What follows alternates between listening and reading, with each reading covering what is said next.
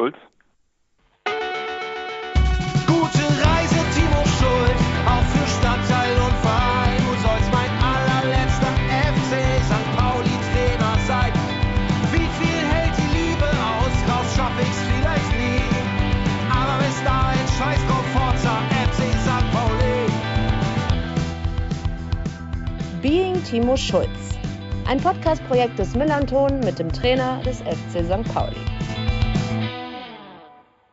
Being Timo Schulz ist ein Podcast-Projekt des Millanton. Ihr hört hier die erste von vier Episoden und die nächsten drei Folgen werden innerhalb der nächsten Tage veröffentlicht. Ich bin Debbie und ich werde hier so ein bisschen die Erzählfäden zusammenhalten. Zunächst erzählt euch jetzt aber erstmal nochmal Tim, wie es überhaupt zu diesem Projekt kam, was hier alles passieren wird und wie sich das Ganze über die Zeit entwickelt hat. Wer außerdem noch beteiligt war an diesem Projekt und wie ihr uns dabei helfen könnt, solche Projekte auch in Zukunft auf die Beine zu stellen, das erzählen wir euch am Ende der Episode. Es gibt sie, diese verrückten Ideen, von denen man sagt, dass sie eigentlich viel zu verrückt sind, um sie umzusetzen. Zu viele Unwägbarkeiten gibt es und dann sind da ja auch noch andere Personen, die das auch so gut finden müssen, was man selber als Weltklasse empfindet. Timo Schulz wurde im Sommer 2020 als Trainer des FC St. Pauli vorgestellt. Kurze Zeit später saß ich abends in einer lauen Sommernacht in den letzten Zügen meines letzten Bieres auf der Terrasse und hatte urplötzlich die Idee. Warum macht der Millanton nicht einfach eine Podcast-Dokumentation? Eine Person über die gesamte Saison begleiten und immer wieder kurze Episoden aufzeichnen, das wär's. Was man da für Einblicke bekommen könnte. Und wer würde da beim FC St. Pauli besser passen als Timo Schulz? Den in seiner ersten Saison als Bundesliga-Trainer begleiten, Höhen und Tiefen erleben, Fragen stellen, die man sonst nicht stellt, Einblicke bekommen, die es anders niemals geben würde. Eine echte Weltidee, meinte ich zumindest. Nun startet wieder die Zeitlauer Sommernächte. Und siehe da, auch andere fanden die Idee ganz gut. Knapp zehn Monate nach der Idee dieses Projekts können wir stolz verkünden, es ist vollbracht. Das größte Projekt, dem sich der Millanton jemals angenommen hat, findet gerade den Weg in eure Ohren. Wir haben Timo Schulz in seiner Rolle als Trainer des FC St. Pauli eine ganze Saison lang begleitet, haben Höhen und Tiefen eingefangen und Einblicke bekommen, die es anders niemals geben würde. Ich habe während dieser Zeit insgesamt 22 Mal bei Timo Schulz angerufen und kurze Episoden aufgenommen. Herausgekommen sind unzählige Minuten Aufnahme und je größer die Anzahl der Aufnahmen wurde, umso mehr wurde uns beim Millanton bewusst, was das eigentlich für ein Mammutprojekt ist.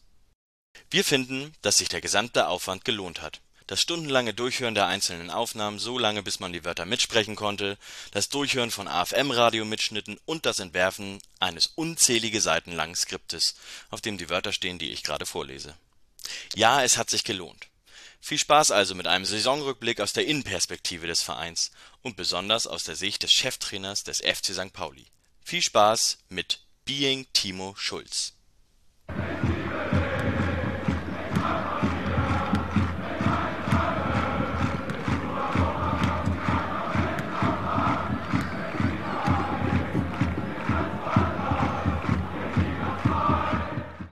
Was für eine Saison.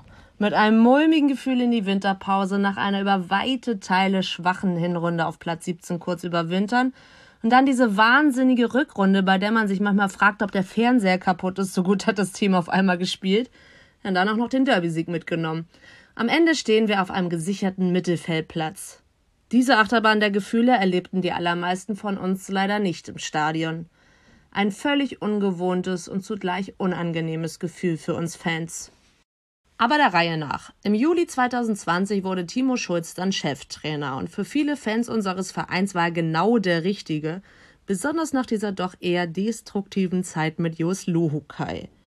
Ja, ein Mensch, der den Verein kennt wie kaum ein anderer, einer, der zum Verein passt, aber auch einer, der in der Lage dazu ist, sportlichen Erfolg zu bringen?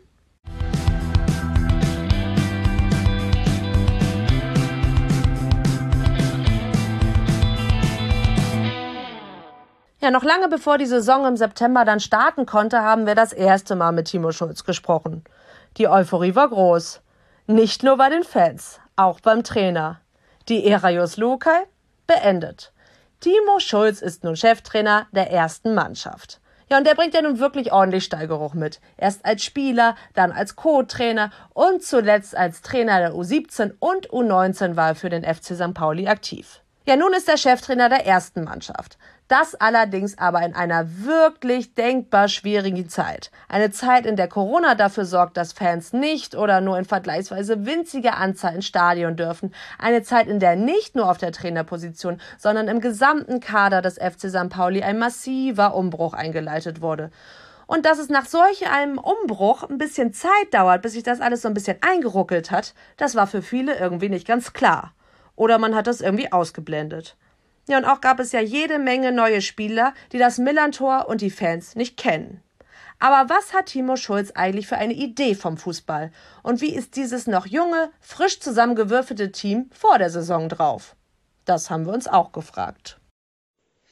Timo, mit welchem Konzept überzeugt man die Verantwortlichen beim FC St. Pauli davon, dass man der bestmögliche Trainer für den Verein ist? Äh, indem man sagt, dass man einfach jedes Spiel gewinnt. So einfach? Ja, Punkt. Sonst noch Fragen? nein, nein, nein.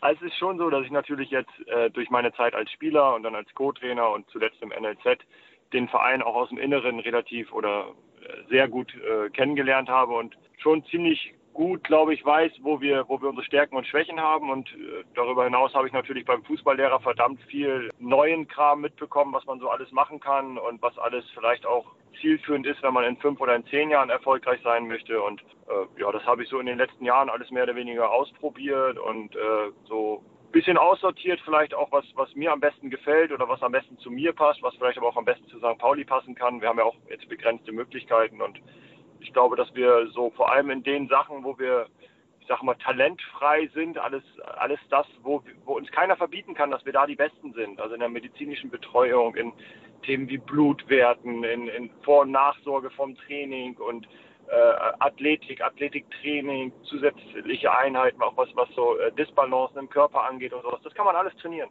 Das ist überhaupt kein Problem. Ich kann nicht jedem Spieler beibringen, das Ding aus 20 Metern reihenweise in den Knick zu hauen, aber ich kann gewisse Sachen trainieren oder zumindest im Umfeld so optimieren, dass, dass ich mir sicher bin, dass wir das Optimum, nahezu das Optimum rausholen aus den Spielern mit St. Pauli-Möglichkeiten. Und ich glaube, dass das so der Weg sein sollte, den der Verein unabhängig von mir als Cheftrainer auch in den nächsten Jahren gehen sollte, dass man da wirklich immer am, am Optimum, am St. Pauli-Optimum arbeitet. Mehr geht immer. Sehe ich auch so. Und ähm, wenn du jetzt das ist ja der Anfang, Anfang der Saison. Wir befinden uns in der dritten Woche der Vorbereitung.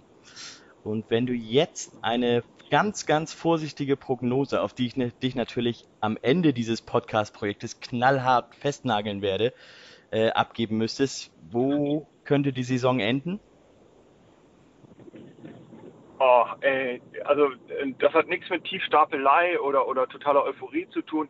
Ich tue mir da momentan echt schwer, weil ähm, ich, ja, so die, die ersten Wochen laufen an und ich versuche so die Umfänge zu erhöhen und dann merkst du schon, wie es dem einen oder anderen Spieler schwerfällt oder wie, wie die Muskeln anfangen zu vibrieren und zu zucken und ähm, irgendwo habe ich so das Gefühl, ich bewege mich gerade am untersten Limit äh, der, der, ja, der, der Belastungsintensität und die meisten Spieler krächzen aber schon so, als wenn ich Felix Magath bin und es passt irgendwie aus meiner Sicht nicht so ganz zusammen, wenn ich ehrlich bin und ähm, jetzt ist für mich so ein Spagat, also halte ich die Belastung hoch und die Intensität, weil ich einfach der Meinung bin, das brauchen wir für unser Spiel und riskiere dann auch, dass der ein oder andere mal verletzt. Oder aber schraube ich jetzt wieder runter, wie es dann vielleicht auch in den letzten Jahren immer wieder gemacht wurde, damit sich bloß keiner verletzt und habe dann aber am Ende nicht die Wettkampfhärte. Das ist gerade so die Frage, die ich mir stelle. Ähm, ich schon merke, dass, dass das für die Jungs teilweise ein bisschen zu viel ist und ich aber auch anhand der Daten einfach sehe, das ist normal. Und äh, da sind wir gerade so ein bisschen am, am ja, Ausklabüstern, wie es denn, wie es am besten laufen kann, dass es im Sinne von uns, aber auch von den Jungs ist. Würdest du denn sagen, dass die Vorbereitung bis dahin, ich meine, du hast jetzt zwei Verletzte, also zwei Muskelverletzungen auch schon gehabt. Das ist ja immer schon so ein kleines Alarmsignal auch. Du hattest das schon angesprochen, dass da die Belastung ein bisschen hoch ist jetzt gerade oder die Werte zumindest so das anzeigen. Ja, ja, das, das Ding ist, dass die Jungs geben so unfassbar viel Gas und wenn dann jemand 12,5 Kilometer im Training läuft, dann ist es auf der einen Seite natürlich super, weil er mega engagiert ist und weil er es auch laufen kann. auf der anderen Seite ist es dann aber vielleicht sogar auch zu viel, weil dann zwei, drei Tage später rächt sich das dann vielleicht auch mal beim langen Schritt, weil natürlich ist in der Vorbereitung, äh, trainierst du auch mal in der Vorermüdung. Ich habe früher in, in, der totalen Ermüdung drei Wochen lang trainiert. Das war ein reiner Überlebenskampf. Und das will ich eben nicht, dass die Jungs das haben. Ich will, dass sie eigentlich so jede zweite, dritte Einheit mal einen Peak haben, also eine absolute Belastungsexplosion äh, oder, oder Spitze und dann aber zwei, drei Einheiten mit einem freien Tag, dass sie sich auch wieder erholen können. Und ähm, momentan ist einfach die, die Erholungsfähigkeit bei vielen Spielern nicht so, wie ich mir das vorstelle. Das kann ich auch ganz ehrlich sagen. Ähm, da müssen wir gucken, ähm, wie wir das in Einklang kriegen. Ähm, Verletzungen gehören dazu. Also ist auch mal ganz klar. Also wir haben bis jetzt äh, zwei bis drei Verletzte. Ähm, das ist vollkommen im Rahmen für eine Vorbereitung und ja. das gehört auch dazu. Ich gebe mich auch nicht der Illusion hin, dass wir über die ganze Saison ohne Verletzte kommen. Das ist einfach nicht der Fall. Wird es nie geben. Und wenn wir jetzt nochmal zurück zu dem Konzept kommen, da wird ja mit Sicherheit auch eine, ja, mehr oder minder eine Art des Fußballs, den du spielen möchtest, äh, drin vorgekommen sein in der Vorstellung, oder? Ja. Ich glaube, dass eine St. Pauli-Mannschaft immer auszeichnet, ähm, aggressiv gegen den Ball zu arbeiten wenn wir jetzt erstmal mit der Defensive anfangen. Das heißt nicht, dass man permanent Angriffspressing spielt, aber dass man zumindest auch, wenn man mal ein bisschen tiefer steht, äh, die Bälle anläuft, dass man wartet, bis der Ball in eine Kampfzone gespielt wird und dann, dass es da dann auch wirklich kracht und dass man aus einer Balleroberung schnellstmöglich nach vorne spielt. Ich glaube, dass wir da auch wirklich eine Mannschaft für haben, die das kann. Mit dem Ball will ich jetzt gar nicht anfangen von Ballzirkulation, Flügelspiel und schnelle Tiefe und das, das was alle erzählen. Äh, das ist immer so ein Wunschdenken, so ein Traumdenken. Wir müssen gucken, was haben wir für eine Mannschaft, was passt zu uns und dementsprechend wird dann auch unser Spielkonzept aussehen. Aber ähm, so viel kann ich schon verraten. Also wir werden nicht über ewige Ballzirkulation und vier Spielverlagerung äh, äh, nach vorne spielen. Das, äh, das wird, glaube ich, nicht unser Stil sein, sondern wir werden versuchen, zielgerichtet, aber auch schnellstmöglich äh, nach vorne zu kommen, möglichst viele Linien zu überspielen, um dann äh, im, im letzten Drittel ja, vielleicht auch unser Tempo, unser offensives 1 gegen 1, wo wir einige Spieler wirklich haben im Kader, äh, danach ausspielen zu können. Super, Danke dir. Das reicht mir schon für dieses Mal. Aber kurz und schmerzlos, wa? Ja, kurz, so? genauso habe ich das vor. Genauso sollen die alle werden. Schon spannend, was Timo Schulz da so zum Spielstil zu sagen hat. Aggressiv gegen den Ball, umschalten. Wir haben Spieler, die gut im 1 gegen 1 sind. Die Grundidee dieses Spielstils war in der Saison auf jeden Fall auf dem Platz zu sehen, wie ich finde. Merkt euch mal, was Timo da alles in der Folge gesagt hat zu den Ideen und Prinzipien. Aber was er auch gesagt hat, wohin die Reise geht, sein Tipp. Denn ob er mit dieser Einschätzung am Saisonende noch übereinstimmt, werden wir dann am Ende dieser Podcast-Doku hören. Wir sind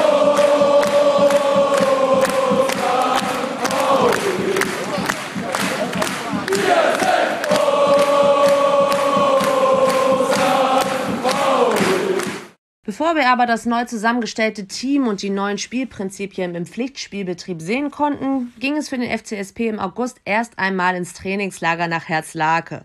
Ja, und dort haben wir mit Timo Schulz über seine ersten Wochen als Trainer eines Herrenteams gesprochen und ihn dann auch gefragt, was denn jetzt die Unterschiede sind in der Arbeit im Vergleich zu seiner Trainertätigkeit für ein Jugendteam. Timo, du bist jetzt einen Monat Cheftrainer der Lizenzmannschaft des FC St. Pauli und warst vorher lange Jugendtrainer. Wie unterscheidet sich das denn im Trainerdasein, im Profi-Herrenbereich vom Jugendbereich? Ähm, ja, also von, von der Art, wie man Fußball spielen lassen will und wie man trainiert, in Nuancen, weil es halt alles noch ein bisschen dynamischer und größer ist und du einfach auf, auf einem anderen Niveau trainieren kannst.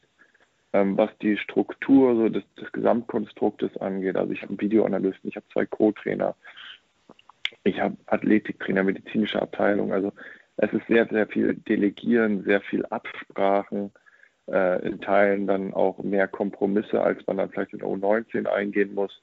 Also auf der einen Seite wird einem viel abgenommen, was man sonst immer federführend noch mitmachen muss. Auf der anderen Seite ist die ersparte Zeit dadurch in einem äh, erhöhten äh, Delegieren und, und Organisationsaufwand und in irgendwelchen Runden plus Presse und so wird die Zeit dann eigentlich hintenrum wieder aufgefressen. Du hattest jetzt, ihr hattet zwei Testspiele jetzt in der Zwischenzeit seit unserem letzten Treffen. Ich habe gelesen letzter Woche, dass der Trainer vom VfB Stuttgart, Pellegrino Matarazzo, der hat ein Testspiel genutzt für die Simulation von Spielsituationen. Da im Speziellen war es eine Simulation von Wir liegen zurück. Habt ihr sowas auch schon mal gemacht? ja, äh, sowas, sowas macht man grundsätzlich, macht man das. Ähm, wir haben das bei Stani, haben es mal ganz extrem gemacht. Stani hat immer die letzten fünf Minuten jeder Halbzeit in, in einem Testspiel Endphasenverhalten trainiert. Also einfach nur den Ball hoch und weit nach vorne auf Morike zu schlagen und zwei gehen dann rein und der Rest trischt auf den zweiten Ball, also so hoch und weit, äh, wie man das auch letzt kennt, die letzten fünf Minuten. Ähm, oder er hat mal uns bewusst eine in Unterzahl spielen lassen. Ähm, das mache ich jetzt ehrlich gesagt nicht. Sie sind auch die Gegner einfach auf einem zu hohen Niveau. Und ich sage es mal ganz, ganz ketzerisch, die Zeit haben wir momentan leider auch nicht, weil wir wirklich, wir müssen zusehen, dass wir, dass wir vorwärts kommen in unseren Inhalten, in der Art und Weise, wie wir, wie wir mit und gegen den Ball spielen wollen. Und was das angeht, bin ich aber eigentlich momentan ganz zufrieden. Das klingt gut. Du hast Stani erwähnt. Da wird bei mir werden Erinnerungen wach äh, an äh, Trainingslager, von denen man immer gelesen hat zu der Zeit. Was war denn persönlich dein härtestes Trainingslager, was du als Spieler mitgemacht hast? Mm, ja, grundsätzlich hatte ich ja im körperlichen Bereich äh, immer relativ wenig Probleme. Von daher kann ich gar nicht mal sagen, dass wir da irgendwie ein Trainingslager hätten, wo ich, wo ich da bis zur Erschöpfung gerannt bin und gekotzt habe oder so. Aber ähm, bei Stani war schon ein Schneeberding, wenn, wenn wir da mal haben wir auch was simuliert und zwar 90 Minuten zu spielen, aber wir haben es ohne Ball simuliert, wir sind einfach 90 Minuten gelaufen. Das waren natürlich, das sind natürlich dann so Erinnerungen, die bleiben hängen, ne? Er dann am Ende nur noch einmal gepfiffen hat und reingegangen ist und du hast dir gedacht, ja, so what, so geht's auch. Und im Verhältnis dazu, wie, als wie hart würdest du dein jetziges Trainingslager bezeichnen?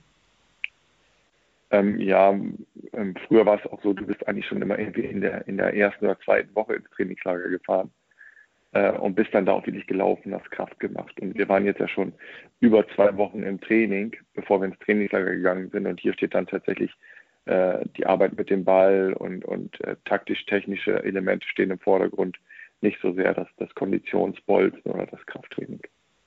Danke dir.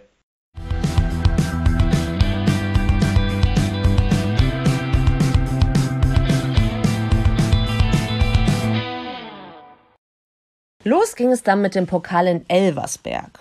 Ja, der ein oder andere hatte sich sogar auf den Weg ins Saarland gemacht, um einen weiteren, ja doch eher seltenen Ground einzusacken und natürlich auch, um unser Team mit Abständen zwischen den Sitzplätzen zu supporten.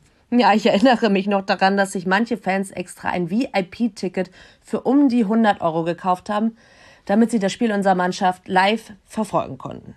500 Zuschauer waren live dabei und erlebten hautnah, dass die Fans naja, so gar nicht für die Reise ins Saarland belohnt wurden. Auf der Bank der Elversberger wird sich schon abgeklatscht, abgefeuert. Alle Spieler stehen teilweise schon vor der Werbebande, um gleich auf den Platz zu stürmen.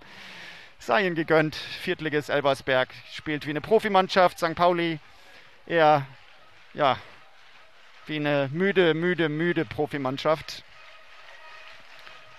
Und das ist der Abpfiff. Ich lasse euch ein bisschen mit der Atmo alleine. St. Pauli verliert 4 zu 2 in Elversberg im Auftakt des DFB-Pokals. Nach 1 zu 0 Führung, Ausrufungszeichen, völlig verdient. Das Spiel endete 4 zu 2 für den Regionalligisten. Marvin Knoll und Rico Binatelli trafen für die Braun-Weißen. ein zwar peinliches, aber irgendwie auch völlig zu erwartendes Pokal aus seiner ersten Runde. Bekanntermaßen wissen viele von uns ja gar nicht, dass der Pokalwettbewerb mehr als zwei Runden haben kann.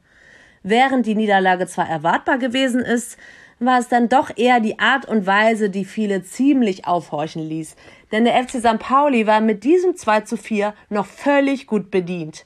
Nach der frühen Führung schien das gesamte Konstrukt komplett auseinanderzufallen. Bereits zur Halbzeit hätte die SV Elversberg durchaus mit vier Toren führen können, wenn nicht sogar müssen. Ein erschreckendes Bild, welches der FCSP im Saarland abgab. Die Niederlage zeigte Wirkung auch bei Timo Schulz. Ihr habt in Elversberg in der ersten Runde im Pokal verloren. Wie analysierst du eigentlich mit deinem Trainerteam so ein Spiel?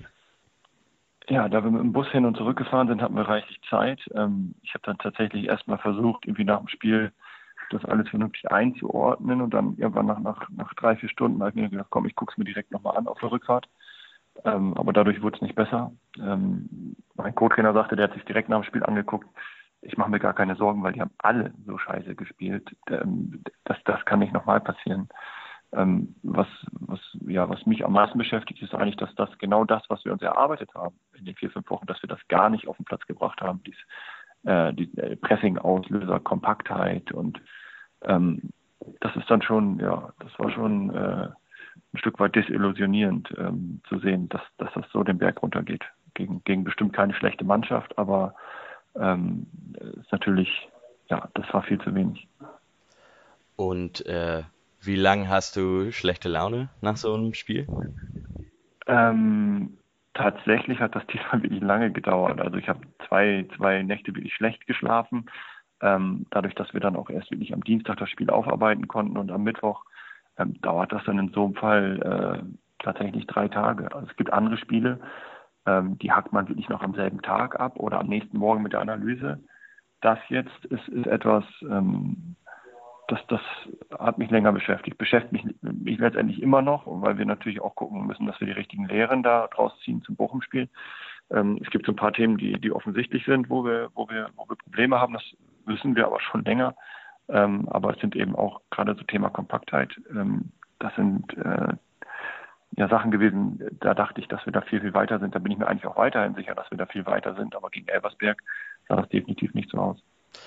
Wie ist denn das dann? Liegst du nachts wach und gehst Spielszene für Spielszene durch und äh, ja, ja? Das, das, ist tatsächlich so. Also das, warum soll mir das anders gehen als, als, als vielen Fans? Übrigens auch vielen Spielern, ja. die natürlich ähm, selbst auch mega kritisch sind und mega enttäuscht waren nach dem Spiel und auch die Tage danach und die auch dann aktiv auf einen zukommen und sagen, äh, in der und der Szene, warum habe ich das so und so gemacht, warum nicht anders oder wie hätte ich es besser lösen können. Also was das angeht, glaube ich, haben, haben wir vielleicht sogar eine Mannschaft, die zu kritisch ist. Da würde ich mir ein bisschen mehr bisschen mehr Max Kruse wünschen, der, der so diese, diese Scheißegal-Mentalität hat, weil dann hakst du, glaube ich, auch auf dem Platz diese, diese Fehler schneller ab, weil eins ist klar, uns werden auch in den nächsten Spielen Fehler passieren, wir werden auch in den nächsten Spielen Rückschläge haben, aber es kann nicht sein, dass uns dann, dann irgendwie ein, zwei schlechte Situationen komplett aus der, aus der Bahn werfen. Irgendwie. Ich hatte so das Gefühl, nach einer Viertelstunde bis zur Halbzeit, ähm, dass, dass, wir, dass wir gar nicht mehr weder defensiv noch offensiv unseren Plan äh, durchgezogen haben. Und ähm, das ist so, das ist so das, was mich am meisten beschäftigt hat. Wie baut man denn ein Team nach solchen Niederlagen wieder auf?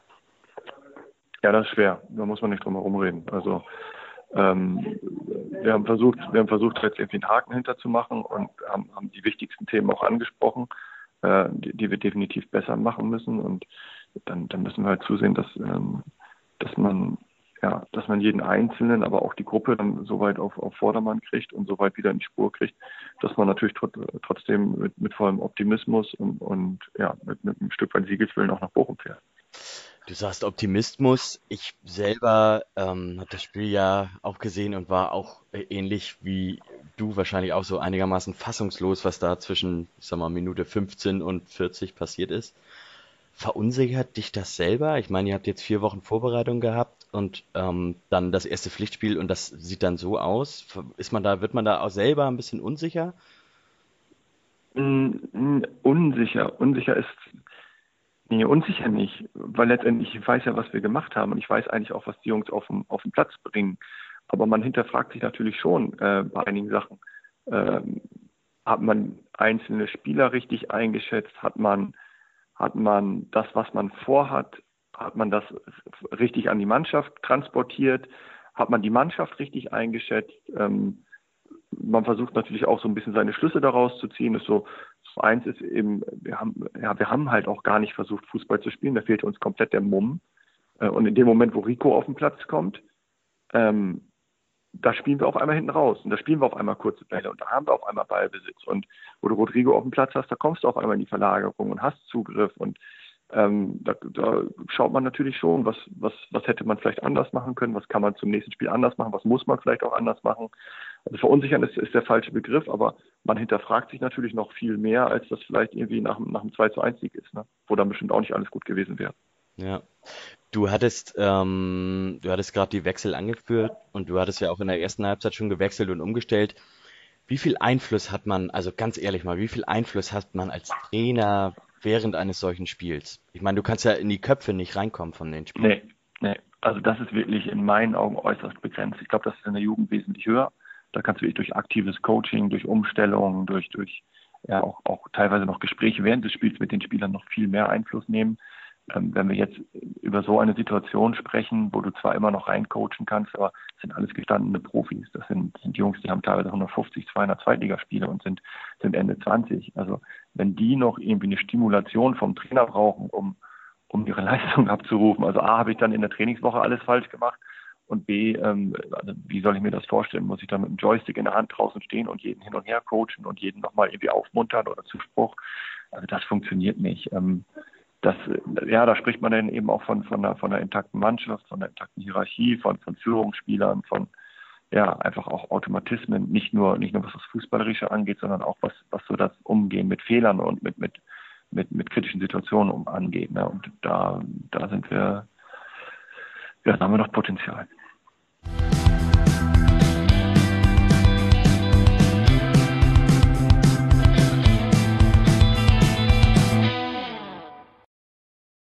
Das war schon ein ziemlicher Nackenschlag.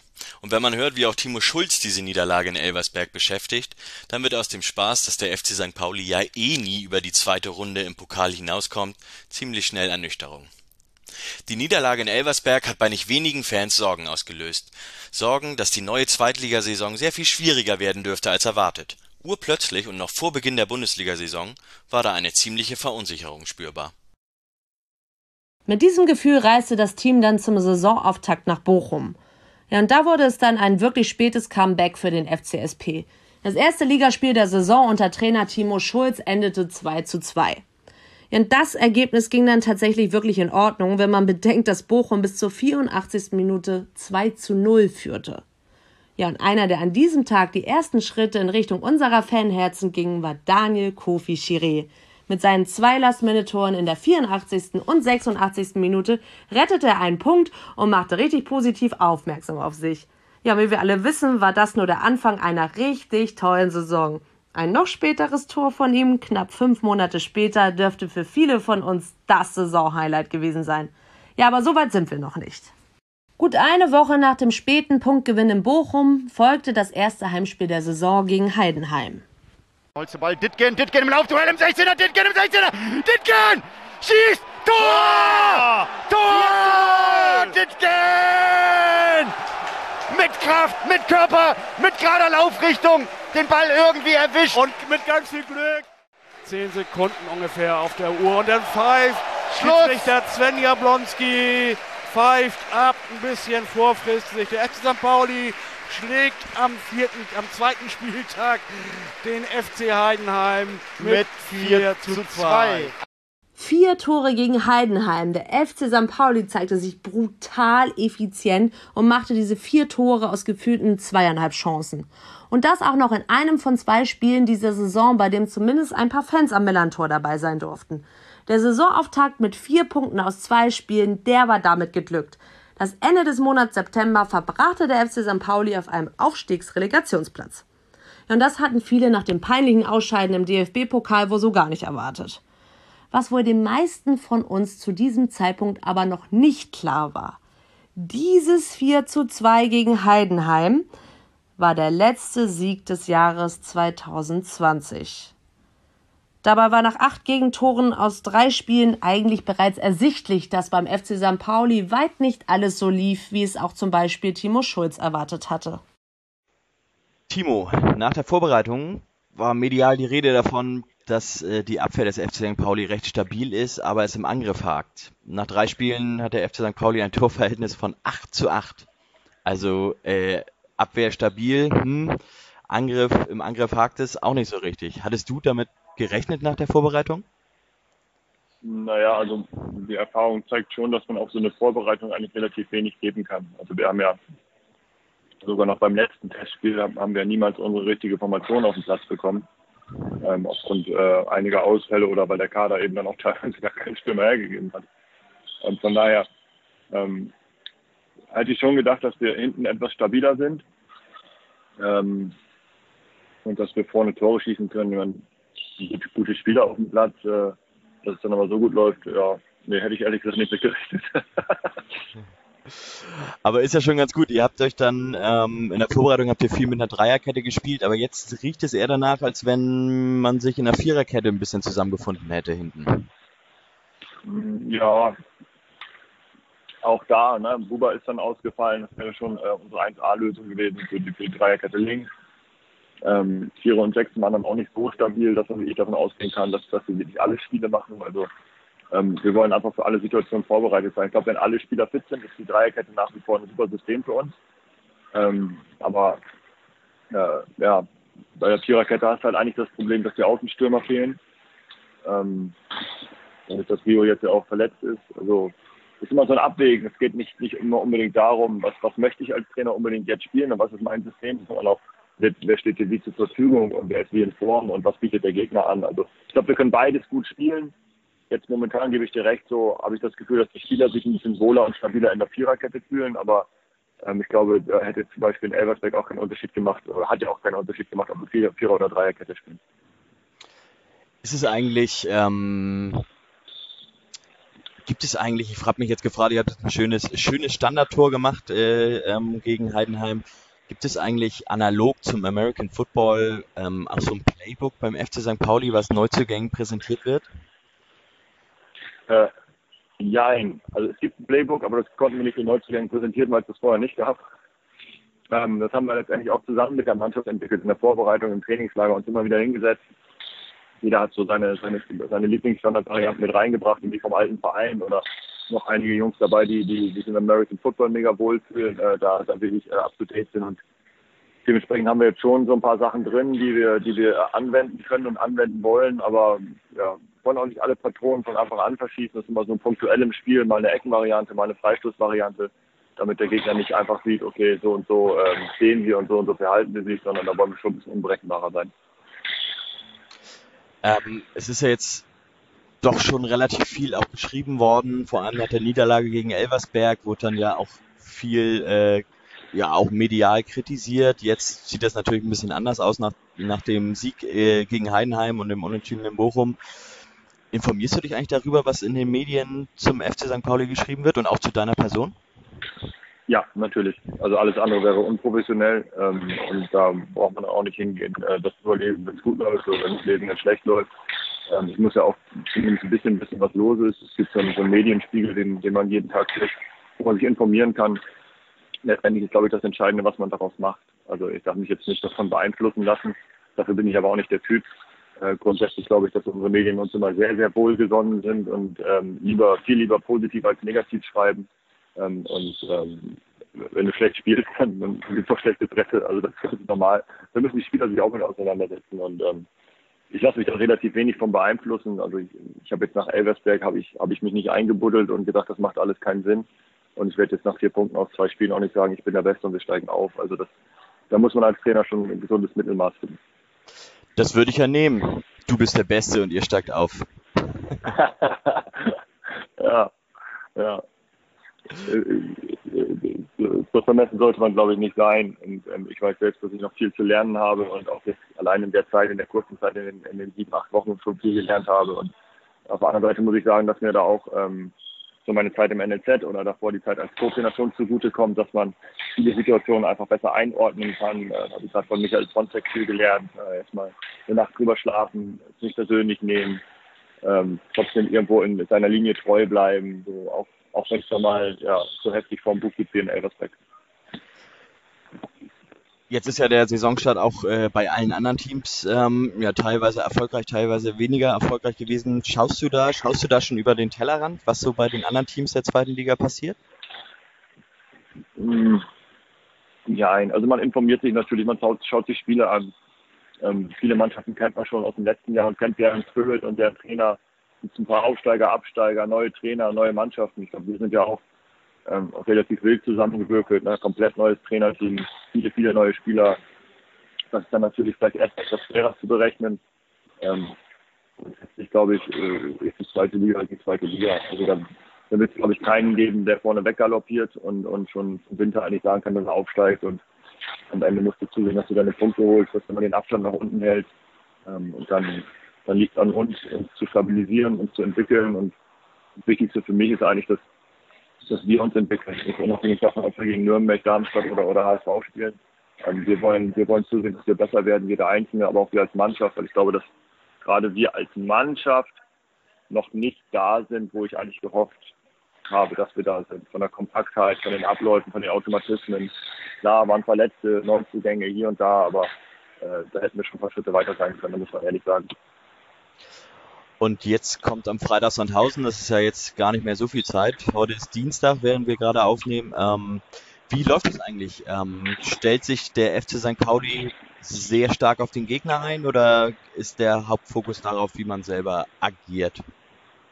Das ist von Spiel zu Spiel äh, unterschiedlich. Also jetzt gegen, gegen Heidenheim zum Beispiel äh, stand Philipp Zierers auch auf dem Platz, weil wir wussten, dass sie extrem kopfballstark sind.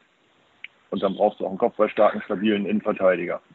Ähm, äh, Sandhausen wird ähnlich sein. Die haben, haben auch viele große Jungs, leben sehr viel von ihren Standards, sehr viel von einer, von einer sehr direkten Spielweise immer wieder vorne rein.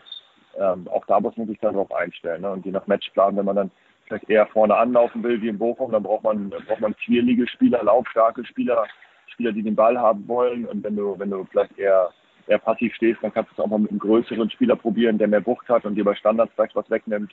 Ähm, hat viel mit dem Matchplan zu tun, aber wie ich schon gesagt habe, eigentlich sollte das Ziel immer sein, dass man seine eigenen Stärken auf den Platz kriegt und dass man vor allem sich entwickelt. Weil wenn ich mich jedes Spiel nur auf den Gegner einstelle und, und irgendwie den Gegner auscoachen will, dann komme ich selber natürlich nie vorwärts, ne? weil ich nur von der Mund, äh, von der Hand in den Mund lebe. Und wir wollen schon unseren Plan durchziehen. Ich glaube, man sieht auch, dass wir, dass wir eigentlich immer hinten rausspielen wollen. Momentan landen wir dann eigentlich noch zu schnell im Schlagen, weil, weil dann doch der letzte Mut und die letzte Klarheit fehlt. Aber ich glaube, so der Weg, wenn man sieht, wie wir äh, in Bochum gespielt haben und auch wie wir gegen, gegen Heidenheim immer wieder versucht haben, rauszuspielen. Also wir sind jetzt keine Tiki-Taka-Mannschaft, aber wir versuchen rauszuspielen, wir, wir, zeigen uns aktiv, wir haben mehrere Ebenen im Spiel.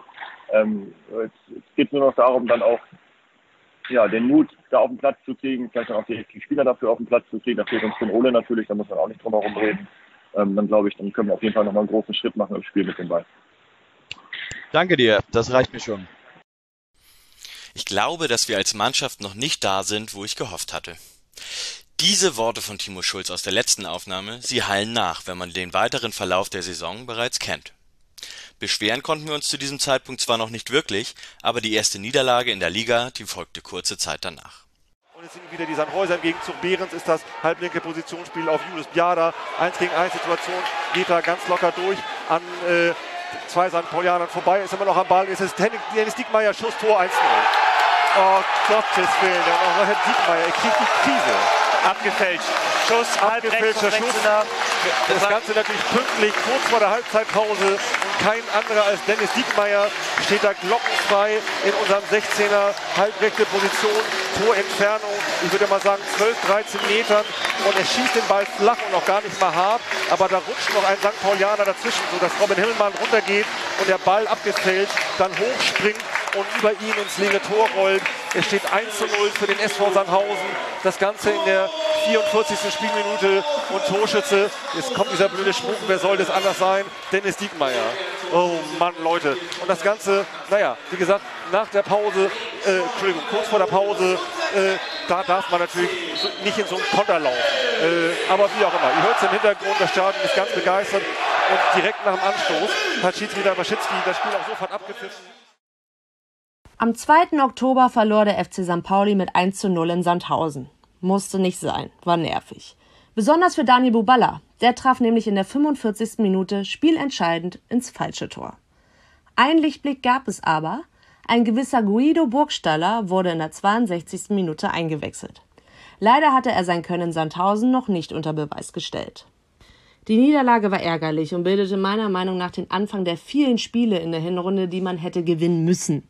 Wer weiß, was sonst am Ende der Saison passiert wäre. Aber das ist reine Spekulation.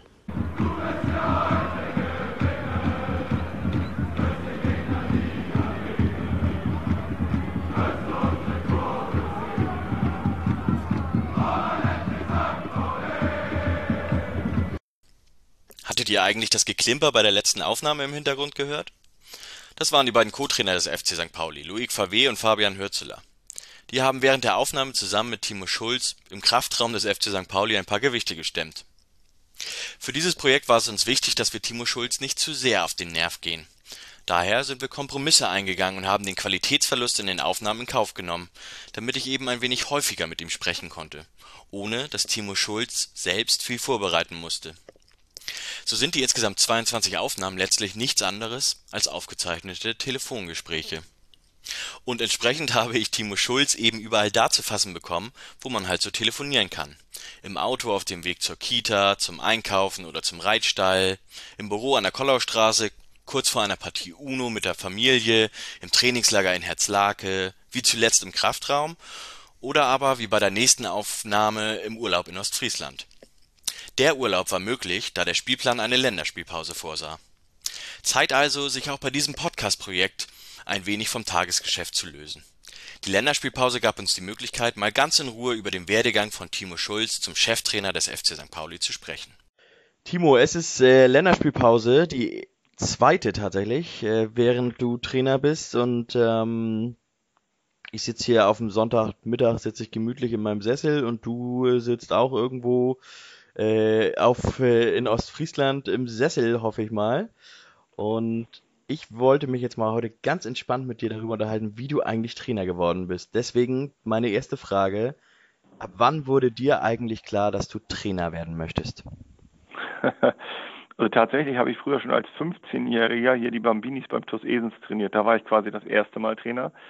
Und das zweite Mal ist mir das dann äh, relativ schnell schon klar geworden, dass, dass ich, äh, dass ich immer, ja, ich sag mal so, ich war jetzt rein fußballtechnisch war ich jetzt nicht der Begabteste, aber ich hatte das Spiel immer ganz gut verstanden und das hieß immer so schön, wenn man ein Spiel gewinnen will, dann muss, muss Schulle auf dem Platz stehen. Und irgendwie hat sich das so ein bisschen, ein bisschen abgezeichnet, dass ich meistens ein bisschen über den Tellerrand gedacht habe, nicht nur für mich selbst. Und Helmut Schulte hat mir das irgendwann mal gesagt bei meiner vorletzten Vertragsverlängerung schon. Schulle, wenn du mal nicht mehr spielst, dann wirst du ein richtig, richtig guter Trainer. Und von da ab hatte ich dann auch relativ schnell meine Lizenzen gemacht und habe dann ja auch einen relativ guten Übergang gehabt vom Spieler zum Co-Trainer U23 und dann direkt das Jahr danach Co-Trainer bei den Profis. So das ist es dann irgendwie seinen in Anführungsstrichen normalen Weg gegangen. Das passt ja irgendwie ganz gut in deinen Werdegang rein, ne? Du hast ja so ein, also Nachwuchsleistungszentrum, den Begriff gab es ja noch gar nicht, als du Jugendspieler warst. Du bist ja tatsächlich, ähm, bist du gar nicht sozusagen direkt Profi geworden, sondern wie war das bei dir damals? Ich habe äh, tatsächlich bis zu U19 beim TuS Esens gespielt in Ostfriesland und bin dann aber in meinem letzten U19-Jahr zu Werder gegangen und habe dann auch direkt nach einem halben Jahr, wo ich da in der U19 gespielt habe, direkt einen Profivertrag bekommen. Ähm, war also, ich war schon noch irgendwie ein halbes Jahr oder ein Jahr bei Werder in der, in der Jugendabteilung. Das hieß aber, das ist ja nicht vergleichbar damals Mitte der 90er mit dem NLZ heutzutage.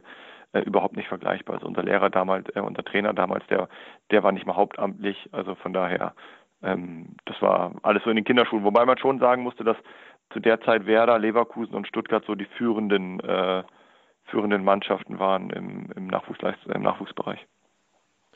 Und ähm, du hast aber tatsächlich studiert, ne? Ja, das äh, weißt du, wie das ist, ne? Wenn man meine Mutter ist äh, Lehrerin bzw. Konrektorin gewesen, die dann auch irgendwann gesagt, muss auch was Vernünftiges lernen. Ne? und ähm, dann habe ich in, erst in Bremen und später in Hamburg auf Lehramt studiert, Sport und Geschichte. Gut, aber da kommt ja der Sport und das Lehren von Sport kommt dann ja auch irgendwie mit rein. Ne? Im, Im Nachhinein fügt sich das dann ja irgendwie so ein bisschen. Ja, ja. Ich habe früher in diesen, in diesen Freundesbüchern, die man im Kindergarten und so immer bekommt, wenn du stehst Berufswunsch oder was, das möchte ich mal werden, wenn ich groß bin, habe ich immer Fußballprofi oder Sportlehrer hingeschrieben. Und jetzt bin ich am Ende Fußballlehrer geworden. Das ist quasi eine Mischung aus beiden. Das äh, ist äh, optimal gelaufen. Wie ist denn das? Du hast Helmut Schulte schon erwähnt. Ähm, das ist ja mit Sicherheit gar nicht so leicht. Ähm, also hattest du da beim FC St. Pauli einen Förderer, also außer Helmut Schulte? Äh, ja, vor allem Stani. Also das muss man, muss man ganz klar sagen. Ich hatte ja auch keinen Berater. Ähm, das hat eigentlich immer, hat Stani gesagt, pass auf, Schule, wir verlängern nochmal wieder um ein Jahr und äh, ich kläre das mit Helmut so ungefähr. ähm, also das war, war schon so, dass ähm, ich extrem von Stani profitiert habe. Ähm, er hat mich damals geholt, da war er, glaube ich, in offizieller Funktion Vizepräsident oder was. Äh, ist dann später mein Trainer geworden und ähm, ja, das war, war schon, war schon eine coole Zeit damals, nicht nur jetzt für mich, sondern für, für den ganzen Haufen, wie er da zusammen war. Und ähm, das hat einen natürlich geprägt und ich würde schon sagen, dass Stani mein größter Förderer war. Aber auch ähm, Helmut war mir immer sehr wohlgesonnen und dass sie mir damals letztendlich das auch ermöglicht haben, dann so ein Übergangsjahr, nachdem ich Profi war, mich zu entscheiden, ob ich eher, eher in die Trainerschiene oder eher in die Managementschiene gehen will. Äh, das gab es vorher auch noch nie in dem Verein und äh, da bin ich, bin ich bis heute auch dankbar. Mit diesem Übergangsjahr meintest du dein letztes Jahr als Spieler, beziehungsweise oder meintest du dieses Jahr U23 Spiel Genau. Co-Trainer? Genau, damals hatte ich sozusagen drei Stellen inne. Ich war ähm, Teammanager bei den Profis, ich war Co-Trainer bei der U23 und auch noch Spieler bei der U23. Und es war so der, der Deal oder die Vereinbarung war, dass ich mich innerhalb dieses Jahres dann so orientiere, dass ich dann danach sagen kann, ob ich eher in die Management-Schiene gehen möchte im Verein oder eher ähm, in die Trainerschiene. Und das war für mich dann aber relativ schnell klar, dass ich da eher wieder zurück auf den Platz möchte. Was hat dir, gibt, gab es einen Grund, warum nicht ins Management? Hat dir das nicht gefallen? Ja, ja, ja, ja. Das, ähm, dieses ganze Telefoniere und E-Mails und Leute, die, die einem sonst was erzählen, also das, so dieses Netzwerken und dieses, ja, dieses, ich will es mal fast bewusste Anlügen oder, oder irgendwo sich das alles so hindrehen, wie man möchte, das ist überhaupt nichts für mich. Also ich könnte niemals Vertragsverhandlungen mit irgendwelchen windigen Beratern oder irgendwie Vertragsinhalte äh, mich mit auseinandersetzen. Also das hat ein halbes Jahr lang Spaß gemacht irgendwann habe ich gesagt, nee, ey, ganz ehrlich. Und ich war ja noch, ich war Teammanager, ich war ja noch nicht mal richtiger Manager, sondern ich habe ja nur wirklich die, die untersten und niedersten Arbeiten gemacht, was das angeht. Überhaupt nicht mein Ding, gar nicht. Okay, da können wir ja froh sein, dass du das nicht gemacht hast, also dass du dich dafür nicht entschieden hast. Wer weiß, was für windige Deals du rausge rausgeschlagen Ja, ja, und also das, wenn man sich da nicht wohlfühlt, ich hätte mich da auch wirklich gar nicht, ich hätte mich da auch gar nicht reinfuchsen wollen oder oder rein reinarbeiten wollen. Also es wäre das wäre grandios in die Hose gegangen für für alle, also für mich und für alle Beteiligten. Ähm, irgendwie, also ich kann gut organisieren und ich bin gut in äh, so in, in, in Strukturen und so, aber dieses, dieses andere, dieses Netzwerken und dieses aufeinander angewiesen sein und irgendwie oh, dann am, am letzten Tag noch irgendwie zwei, zwei Deals mit irgendwelchen Spielern, mit denen ich vorher noch nie gesprochen habe, so ungefähr, das ist, das ist gar nichts für mich. Aber viele würden auch behaupten, dass du, um Trainer einer Bundesliga, eines Bundesliga-Teams zu werden, muss man auch ein gutes Netzwerk haben. Ja, das stimmt. Ähm, aber da geht es mir um Führung. Also am Ende, ähm, wenn du, wenn du, wenn du Karriere machen willst und du wirst ein, zwei, dreimal entlassen, dann brauchst du natürlich ein Netzwerk, um auch wieder an gute äh, Jobs ranzukommen. Also so ein Trainer-Scouting oder, oder sowas, das gibt's alles nicht. Das wird immer alles erzählt, aber am Ende ist das alles nur Vitamin B, also wie die Leute an ihre Jobs kommen. Und ähm, als, als Trainer an sich aber, glaube ich, ist es viel wichtiger, wie du als als Typ auftrittst, wie authentisch du bist und wie gut du in deiner in deiner Art und Weise der Mannschaftsführung bist glaube, darüber definiert man sich am meisten. Alles andere äh, steht und fällt sowieso mit Erfolg und Misserfolg. Du bist dann ja relativ schnell Co-Trainer von, von dem Lizenzteam geworden beim FC St. Pauli, warst unter vier Trainern dort beschäftigt. Vier? Äh, äh, ja, vier sind richtig, weil ich muss jetzt gerade mal kurz überlegen. Frontek, Vrabec, äh, Meckle dann ja auch noch mal kurz und, und Schubert. Äh, Schubert, ja, Schubert ja ganz am Ja. Anfang. Ähm, Genau. Was hat dich da, wie hat dich die Arbeit von denen geprägt oder welche Arbeit hat dich am meisten geprägt von denen? Ah, komplett unterschiedlich, wirklich komplett unterschiedlich. Also André war, André war sehr detailversessen, der konnte stundenlang eine Trainingseinheit planen und hat damals schon mit Prinzipien gearbeitet, was, was wirklich, was damals so noch gar nicht in, in, in aller Munde war. Er hat damals zum Beispiel schon erkannt, wie wichtig ein erster Kontakt werden wird in Zukunft und konnte auch wirklich auf dem Platz wirklich besessen und detailversessen sein. Das war, das war schon cool. Ähm, Roland, äh, Roland hatte ganz, ganz viele tolle äh, konstruierte Trainingsformen. Da hat man wirklich gemerkt, dass er aus dem NLZ kommt, dass er da wirklich äh, die Jungs versucht hat, mit so einer, mit so einer Überforderung äh, vorwärts zu bringen. Ähm, das war, das war auf dem Trainingsplatz, war das, wenn er gut drauf war, war das echt vom Coaching her super. Also so Trainingseinheiten zu coachen und so, da hat er einen, einen ganz modernen Ansatz. Ähm, bei Fronzek war es einfach, der war ein überragender Typ, absoluter Menschenfänger, der, der wirklich ein Gespür für eine Gruppe hatte. Also alle Spieler mochten ihn, alle Spieler sind für ihn durchs Feuer gegangen. Ähm, eine richtig coole Dynamik so im Training und auf dem Platz ähm, und hat es ansonsten äh, eher einfach gehalten, was der Mannschaft damals aber echt Sicherheit gegeben hat. Ähm, und bei Maggie war es so, der kam ja frisch vom Fußballlehrer. Das war vom Analytischen her, war das wirklich das Beste. Also ähm, wie der das, das, das Spiel analysiert hat und daraus äh, oder darauf aufbauend dann Trainingseinheiten konzipiert hat und äh, so eine Spielidee entwickeln wollte. Das war wirklich, das war richtig gut bei Maggie. Bei Maggie muss man sagen, der hat wirklich Pech gehabt in seiner Zeit mit, mit Verletzungen, die er also auch größtenteils schon übernommen hat, aber ähm, das war einfach, das war äh, eine so negative Dynamik, die das ganze Ding angenommen hat. Äh, wir waren ja am Ende nur noch am Improvisieren und da muss man fast schon sagen, dass er da eigentlich gar keine Chance mehr hatte. Du hast dann aus meiner Sicht so einen fast klassischen Weg gegangen, wie man sich das, wenn man als ähm, als Fußballverein sich selber seine Trainer ausbilden möchte, wie man ihn gehen müsste. Du warst dann Co-Trainer, auch im ersten Team, bist dann aber zurückgegangen zur U17 ins NLZ, dann hast du die U19 übernommen und jetzt bist du Cheftrainer geworden und kennst natürlich dadurch, dass du U17 und U19 Trainer auch einige Spieler schon. Das ist ja ein Vorteil. Ich würde gerne nochmal ähm, auf diesen Schritt vom Co-Trainer-Dasein des Lizenzkaders zum NLZ U17 Cheftrainer gehen. War das geplant? Das ist, war damals mit dem Wechsel von ähm, zu Evalin, als Evalin Cheftrainer wurde, bist du ins NLZ gegangen. War das so geplant, vorhergesehen oder? Ja. Ja, ja, ja. Also das war, war tatsächlich so, dass ähm, wir eigentlich auch schon äh, zum Wechsel zu Maggie, so im Nachhinein haben Maggie und ich uns nochmal drüber unterhalten, wäre es wahrscheinlich sogar damals schon der richtige Zeitpunkt gewesen.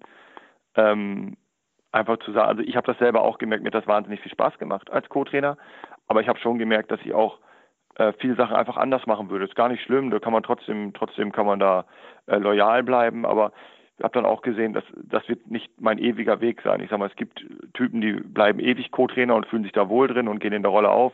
Und mir war schon dann relativ schnell klar, dass ich selber auch Cheftrainer werden möchte. Und ähm, dann bietet sich natürlich so eine U17, U19 an, weil du da, da kannst du nochmal wirklich von vorne anfangen. Es sind auch zwei komplett verschiedene Paar Schuhe, ob du Co-Trainer oder Cheftrainer bist. Als Co-Trainer machst du irgendwann den Laptop zu, gehst nach Hause und alles ist Chico. Als Cheftrainer machst du dir Tag und Nacht Gedanken und bist fürs ganze Große zuständig und bist Ansprechpartner für zigtausend Personen und musst delegieren und das hast du als Co-Trainer alles nicht. Also von daher würde ich da auch wirklich sagen, das ist ein brutaler Unterschied und deswegen muss man meiner Meinung nach, bevor man selber Cheftrainer wird, irgendwo schon mal Cheftrainer gewesen sein auf einem Niveau wie zum Beispiel U17, U19, U23.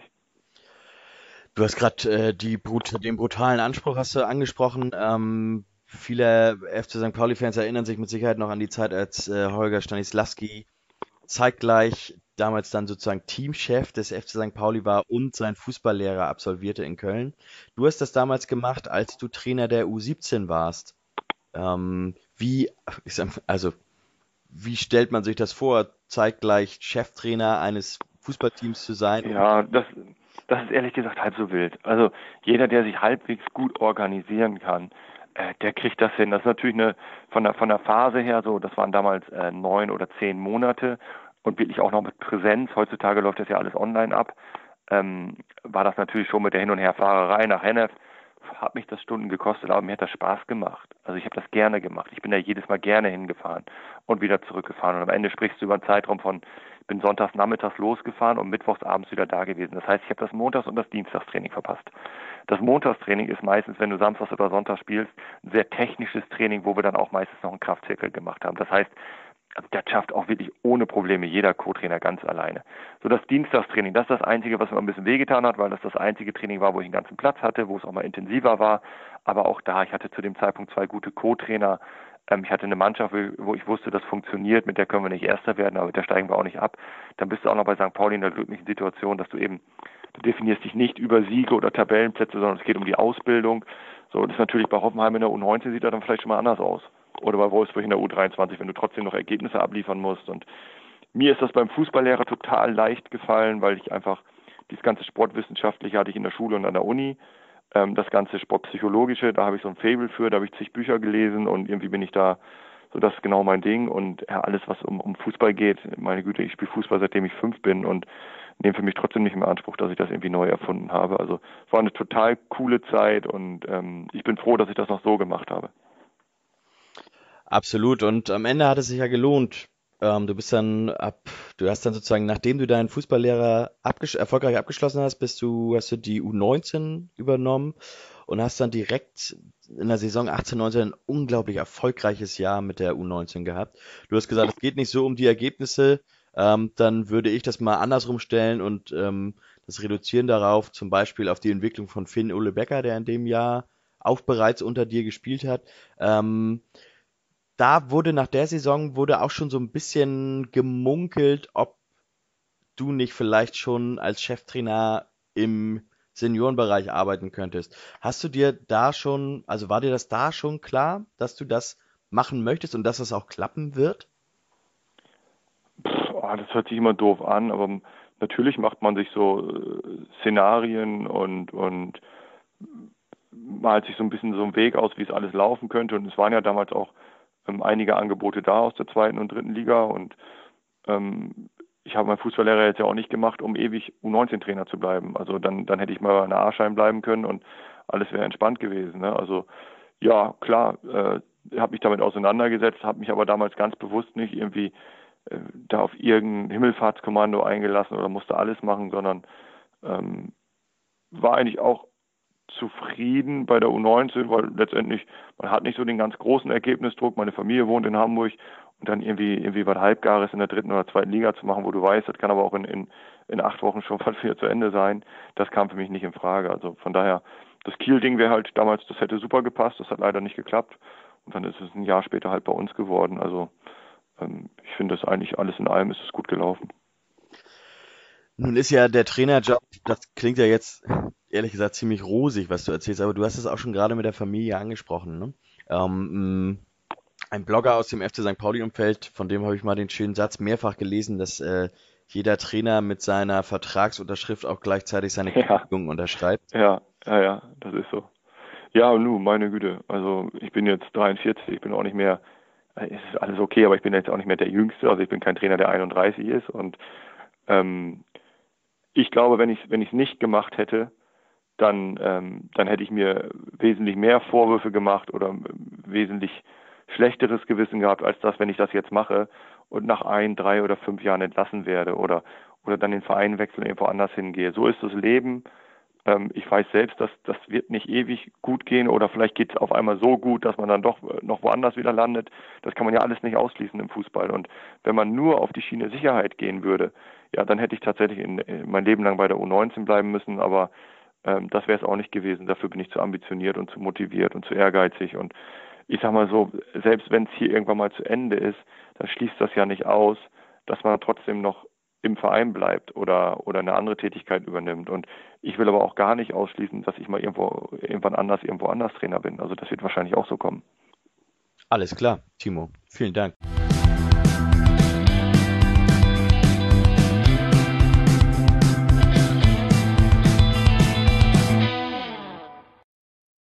Na, seid ihr auch kurz zusammengezuckt, als Timo Schulz gerade von anderen Angeboten aus der zweiten und dritten Liga berichtete? Ich persönlich muss ehrlich gestehen, ich wäre schon ziemlich enttäuscht gewesen, wenn er nicht Trainer beim FC St. Pauli geworden wäre. Denn Timo Schulz sagt zwar in dieser Aufnahme, dass er nicht so gut im Aufbau von Netzwerken ist, aber dem kann ich nur bedingt zustimmen. Denn allein wenn man hört, wie lange der Kontakt von Timo Schulz zu seinen Co-Trainern bestand, bevor diese dann Co-Trainer beim FC St. Pauli wurden, zeigt doch, dass er sich durchaus mit vielen Experten im Fußball regelmäßig austauscht und sich so, gewollt oder ungewollt, ein Netzwerk aufbaut. Dieser Aufbau eines Netzwerks geschah auch im April 2019, also vor mehr als zwei Jahren. Da trudelte auf meinem Twitter-Account eine Nachricht von einem gewissen Timo Schulz ein. Er fragte, ob ich Lust hätte, nach Ostern mal über den FC St. Pauli zu fachsimpeln. Er würde das, was auf dem Platz passiert, gerne mal mit einem Achtung, Gänsefüßchen, das stand da wirklich, Experten analysieren. Ich wunderte mich zwar, dass Timo Schulz für solche Gespräche keinen richtigen Experten suchte, aber scheiße ja, Timo, ich bin fast geplatzt vor Freude. Einige Tage später trafen wir uns an der Uni zum Kaffee und tauschten uns gute zwei Stunden zum FC St. Pauli aus. Für mich war das ein echtes Highlight. Dabei blieb es aber nicht. Ich hatte ganz lapidar in dem Gespräch zu ihm gesagt, dass ich auch gerne mal eine Videoanalyse von seinem Team machen würde. Zu Beginn der Saison 2019/2020 stand die von Timo Schulz trainierte U19 vor einer englischen Woche. Und so saß ich im Frühherbst 2019 vor meinem Rechner und analysierte die U19 von Werder Bremen im Spiel gegen die U19 von Dynamo Dresden. Der Analysetext, den ich später an Timo Schulz schickte, startete übrigens mit den Worten Die Truppe von der U19 von Werder Bremen, die kann schon ziemlich was. Sehen konnte ich das dann ein paar Tage später am Brummerskamp, als Werder nach der ersten Halbzeit bereits mit 4-0 gegen die U19 von St. Pauli führte. Die Analyse aber, so sagte es Timo Schulz danach, die sei gut gewesen. Für einen fußballbegeisterten Blogger wie mich, der zwar selbst leidenschaftlich spielte, aber nie irgendeine Art an Trainer oder Analyseausbildung hatte, war das nicht viel weniger als ein Ritterschlag. Der Kontakt blieb auch danach bestehen. Als es pandemiebedingt erst zum Stillstand und letztlich zur Absage der U19-Bundesliga kam, hatte Timo Schulz anscheinend etwas mehr Zeit für andere Dinge.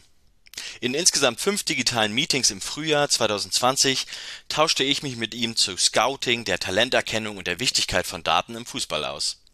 Aus diesen Gesprächen ist zum Beispiel auch die bei uns im Blog veröffentlichte Konzeptarbeit zu Datenscouting im Fußball entstanden. Was ich mit dieser Erzählung sagen möchte? Timo Schulz mag sich selbst nicht als Netzwerker bezeichnen.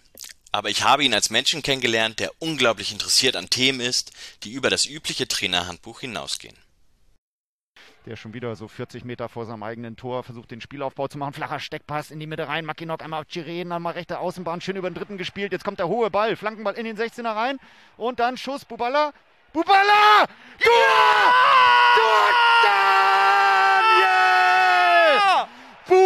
Buballa macht nach gefühlten 800 Millionen Spielen. Fünf Jahre! Fünf Jahre hat er warten müssen und dann haut er das Ding. Na, hauen, hauen tut das nicht. Das ist ein Ball, der in, nach dieser Flanke links im 16er vor ihm aufsetzt. Yes. Und dann spielt er einen Aufsetzer, Spannschuss rechts ran, lang ins Tor. 168 Spiele gefühlt ohne Tor. Daniel Buballa grinst sich ein, macht das 2 zu 2. Und sagen wir es ehrlich, völlig unverdient, aber Bubi macht's geil. Nach der Länderspielpause war der erste FC Nürnberg zu Gast am Millantor. Ja, und wie ihr gerade hören konntet, wurden wir beim Spiel gegen Nürnberg Zeugen einer echten Rarität. Daniel Buballa erzielte rund eine Viertelstunde vor Schluss den Treffer zum 2 zu 2. Tore von ihm sind ja doch eher eine richtige Seltenheit. Und dann auch noch ins richtige Tor. Dementsprechend groß war die Freude. Zu Hause gegen Nürnberg gab es also schon wieder ein 2 zu 2. Ein Ergebnis, das in der Hinrunde bei unserem Team ja mehr oder weniger in Mode kam.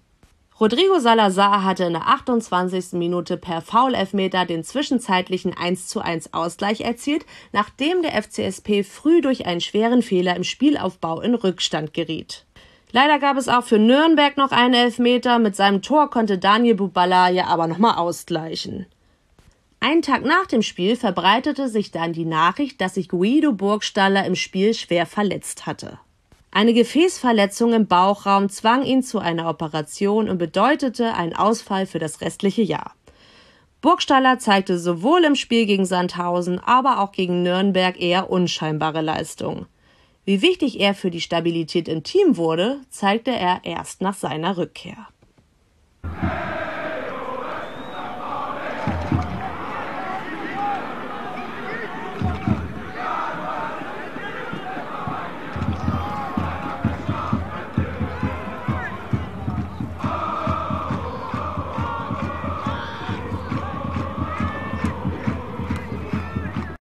Das Spiel gegen Nürnberg zeigte zwei Dinge. Der FC St. Pauli unter der Leitung von Timo Schulz denkt sehr offensiv und macht dies allein schon mit der Aufstellung deutlich. Zusätzlich kann man dieses Spiel als erstes fettes Ausrufezeichen von einem gewissen Rodrigo Salazar bezeichnen, der nicht nur durch sein Tor eine bemerkenswerte Leistung zeigte.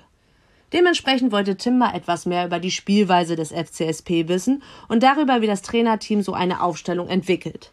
Aber er wollte auch herausfinden, wie so eine Spielweise wie die von Salazar entwickelt und gefördert werden kann. Ja, und letztendlich auch, wie man diesen hochtalentierten Spieler aus den Niederungen des polnischen Ligasystems herausgescoutet hat. Timo, lass uns mal das Spiel gegen Nürnberg etwas genauer betrachten. Ihr habt 2-2 gespielt. Es war ein, ja, doch sehr besonderes Spiel. Allein aufgrund der Aufstellung. Ich habe drei Innenverteidiger, keinen Sechser und sieben offensive Feldspieler beim FC St. Pauli gezählt. Andere Trainer oder andere ähm, Personen deines Fachs würden dich bzw. dein Trainerteam womöglich als wahnsinnig bezeichnen mit der Aufstellung. Warum hat diese Aufstellung funktioniert? Ja, wenn sie jetzt 100% funktioniert hätte, hätten wir gewonnen. ähm, ich habe mich auch nach acht Minuten gefragt, äh, ob das alles, ob das alles so die richtige Wahl war, nachdem wir ein Abseitstor und ein, ein reguläres Tor kriegen. Ähm, aber letztendlich, wir propagieren der Mannschaft immer, dass wir nach vorne spielen wollen, dass wir mutig sein wollen dass wir was riskieren wollen, dann, dann, dann kann ich nicht acht Innenverteidiger aufstellen. Also das, das passt dann nicht zusammen. Ähm, wir haben natürlich trotzdem irgendwie versucht, in der Grundordnung äh, defensiv eine Stabilität zu erlangen. Äh, alles unter der Prämisse, dass wir mutig auch nach vorne, aggressiv nach vorne verteidigen wollen. Und ich glaube, dass uns das über, über weite Phasen im Spiel gut gelungen ist. Und ähm, ja, Markus Koczynski hat immer gesagt, ein muss man sterben. Äh, diesmal war es die Flucht nach vorne. Und ich glaube, dass, äh, dass man sich das wirklich gut mit angucken konnte. Aber schon klar, dass es mit einem hohen Risiko äh, behaftet ist. Das, das wussten wir vorher. Ich ähm, war vor allem beeindruckt von der von dem kreativen Zentrum, was ihr hattet. Ähm, Finn Ole Becker, äh, Daniel Kofi Giré und Rodrigo Salazar haben da echt viel rotiert, ähm, viel in die Wege geleitet. Ähm, mir persönlich scheinen diese kreativen Skills von solchen Spielern auf mich total schwer trainierbar. Wie arbeitet ihr daran, dass Spieler so auf dem Spielfeld agieren können? Ja gut, im Training kannst du das viel mit, mit, mit, mit Chaos-Trainingsformen, äh, kannst du sowas schulen und fördern und fordern. Ähm, du, du kannst natürlich ein Setting für die Spieler schaffen, dass sie auch das ausleben dürfen. Äh, aber so diese, diese Art und Weise, wie Finn Ole, wie Rodrigo oder auch Profi zu trainieren und sich zu bewegen, das ist schwer. Also richtig trainieren in dem Sinne kannst du das nicht. Das können die Spieler halt, die haben sich das über Jahre angeeignet, die haben in den Bereichen einfach ein Talent. Und dann geht es eigentlich nur als Trainer darum, das, das, das zuzulassen, das zu fördern, das auch einzufordern. Und wie gesagt, irgendwie vielleicht eine, eine Formation und eine Spielstrategie zu finden, in der das dann auch möglichst gut zum Tragen kommt. Ja, wie, erzähl mal, wie seid ihr denn zu der Formation gekommen, beziehungsweise zu der Aufstellung? Wie entwickelt, wie entwickelt man sowas? Ja, gut, man, man macht sich Gedanken, was, was macht der Gegner, was, was kann man selber machen. Ähm, und ja, ich bin immer Freund davon, ähm, wenn man irgendeine Sache macht, die dann auch durchzuziehen. Also ähm, finde ich zum Beispiel an Sandhausen beeindruckend. Die spielen halt 80 Prozent defensiv, die haben 80 Prozent äh, äh, starke Spieler auf dem Platz, Kopfball-starke Spieler auf dem Platz, die wissen halt, was sie, was sie machen und wofür sie stehen. Und ich glaube, wenn wir unser Spiel zum Beispiel in Bochum nehmen, wo wir dann hinten raus eigentlich auch nur noch Fußballer auf dem Platz hatten, dann geht es halt auch darum, den Ball am Boden zu lassen, mutig zu sein, äh, auch in der Spieleröffnung kurze Pässe zu spielen. Wenn du natürlich einen Simon auf dem Platz hast, dann musst du auch zusehen, dass du, dass du immer mal wieder den langen Ball spielst und auch mal auf den zweiten Ball gehst. Und ich glaube, dass uns ähm, diese Mischung jetzt gegen Nürnberg ausgezeichnet hat, dass wir auf der einen Seite wirklich ähm, viele gute Fußballer auf dem, auf dem Platz hatten, die, die wirklich viel mit kurzen Bällen äh, spielen wollen, die mutig sind im Andribbeln, im Überdribbeln und trotzdem auch noch immer den, den Exit-Ball oder den Ball auf Simon äh, dabei haben konnten, der den natürlich in der Luft klar macht. Und dann ist man für den Gegner natürlich auch nicht so leicht auszurechnen. Absolut, diese Exit-Strategie von mit Simon Mackinock, die habe ich äh, im, bei uns im Blog schon häufiger beschrieben. Das ist ja tatsächlich so ein, so ein Stilmittel, was man immer wählen kann, ähm, wenn man, wenn man tatsächlich so spielt und wenn man mit dem flachen Aufbau nicht wirklich weiterkommt. Das ist schon Gold wert, oder? Wenn man da jemanden hat, der so kopfballstark ist. Ja, absolut. Also ist so, dass wir, glaube ich, äh, gerade wenn wir mit so, mit so einem technisch starken Zentrum spielen, dass wir dann schon auch den Anspruch haben, flach hinten rauszuspielen.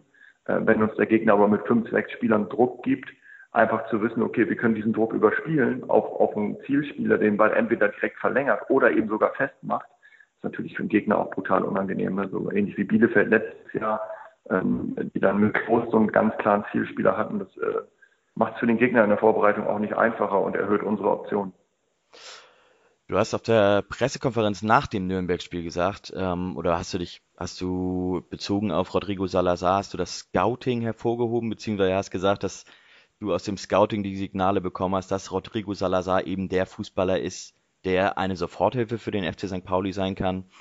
Der kommt ja nun aus einer anderen Liga, hat in Polen tatsächlich nur in der vierten Liga gespielt, in der zweiten Mannschaft von ähm, Korona Kielce, größtenteils. Wie beurteilt das Scouting eigentlich dann die Leistungsfähigkeit von solchen Spielern? Ja, da, äh, da kommen mehrere Faktoren zusammen. Also erstmal ist der, der Spieler ist im Scouting schon äh, zwei, drei Jahre bekannt gewesen, weil der auch schon bei einer, bei einer U20-Weltmeisterschaft, glaube ich, dabei gewesen ist. Dann ist so ein Spieler natürlich auch im Radar.